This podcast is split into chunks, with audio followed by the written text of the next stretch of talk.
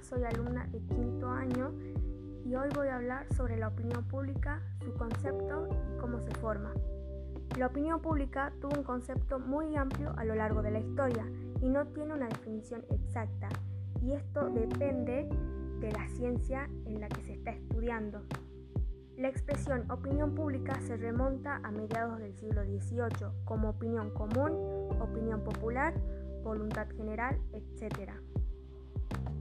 La opinión pública no se relaciona con el conocimiento, es un fenómeno social en el que existe una serie de ideas, pensamientos, creencias que está formada eh, por diversos temas de carácter colectivo.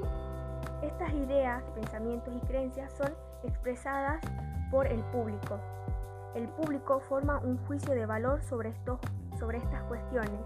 Con un público me refiero a personas que no están conectadas entre sí, o sea, que no están conectadas cara a cara, pero que manifiestan intereses que nos involucran a todos.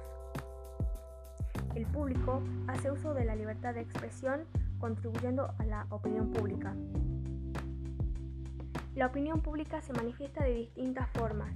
Estas formas incluyen acciones colectivas, como por ejemplo protestas, huelgas, tomas de establecimientos, paros, etc.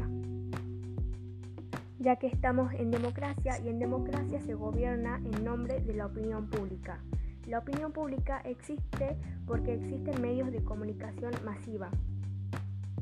El poder de estos medios reside sobre la posibilidad que tienen de plantearse la agenda política, especificando cuáles son los problemas, cuáles son las soluciones y quiénes van a solucionar nuestros problemas. Entonces podemos decir así que los medios de comunicación son formadores de opinión pública.